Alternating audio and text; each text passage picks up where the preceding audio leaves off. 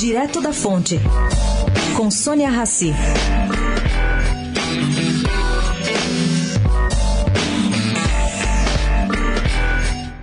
Foi relegado a terceiro plano pelo governo Temer o projeto de lei que a Casa Civil montou com entusiasmo no começo do ano para flexibilizar as regras para a compra e arrendamento de terras aqui no Brasil por estrangeiros. Pelo que se apurou, não é exatamente o setor florestal o maior empecilho para o avanço da medida desaparecida, e sim grandes ruralistas, principalmente o ministro Plairo Maggi.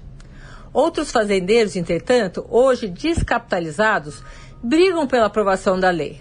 O que, que um deles me disse? Que o governo pode exigir contrapartidas dos estrangeiros bem maiores em termos de investimentos e conservação, porque os estrangeiros têm dinheiro.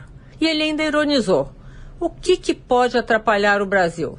Os estrangeiros vão colocar a terra brasileira no bolso e levar embora? Bom, pergunta final. Será que os grandes latifundiários esperam a desvalorização da terra no Brasil para poder comprar áreas mais baratinho?